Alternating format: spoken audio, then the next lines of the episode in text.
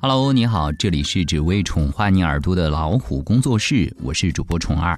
今天要和大家分享到的话题是：孩子在幼儿园被欺负，你为何一无所知？当孩子在遇到别人欺负的时候，一味强调忍让，会让孩子觉得自己的父母无法保护自己，会让孩子滋生怯懦的心理，遇事会一味的退让，无法塑造坚强的性格。在家长眼里，看到自己的孩子受人欺负，总是滋味不好受的。平时自己在家都舍不得动孩子一根手指头，凭什么让人这样来欺负？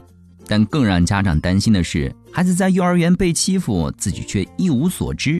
为了保护孩子，家长能够做些什么呢？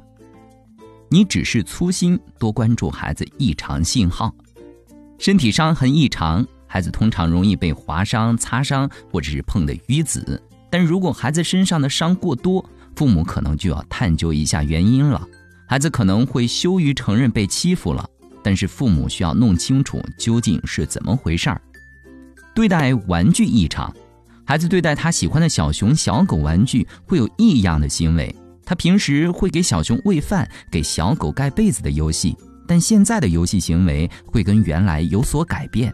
他会对着玩具指指点点：“你为什么不听话？”你排在后面，更有甚者，他会动手打玩具。他在幼儿园里发生了什么事情，有可能在他的游戏的过程当中有所体现。晚上爱做噩梦，如果孩子真被人打了，或者是看别人之间有打架的行为了，孩子就害怕了，他有可能会出现做梦惊醒的现象。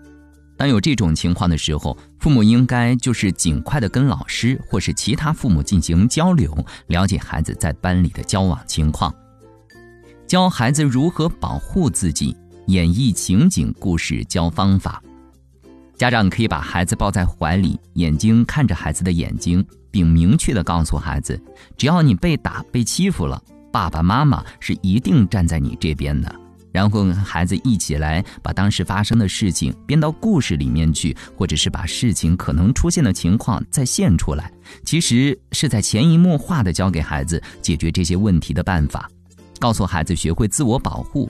例如，别人要打我们，我们应该跑，他就打不了了；或者适当的对抗，尽量不引导以暴制暴。另外，让孩子知道防范。世界并不是完全美好的，引导他在不利环境中寻求帮助。总之，让孩子明白，尽量不要让自己处于不利环境。当置身在不利环境中时，不能坐以待毙，要有所作为，减少自己的损失。这样做就把孩子毁了。过于忍让，只会让孩子越来越怯懦。当孩子在遇到别人欺负时，一味强调忍让，会让孩子觉得自己的父母无法保护自己，会让孩子滋生怯懦的心理，遇事会一味的退让，无法塑造坚强的性格。因而建议父母不要过多强调忍让式的教育。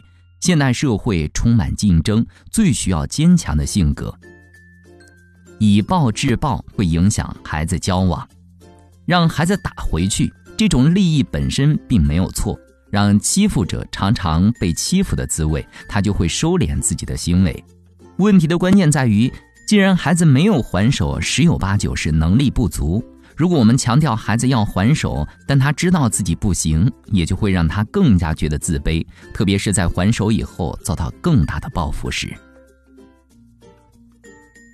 好了，今天的分享就到这里，欢迎订阅微信公众号“老虎小助手”。进入右下角会员中心，收听本专辑完整音频，获取超过一万个中英文有声资源。下期节目再会。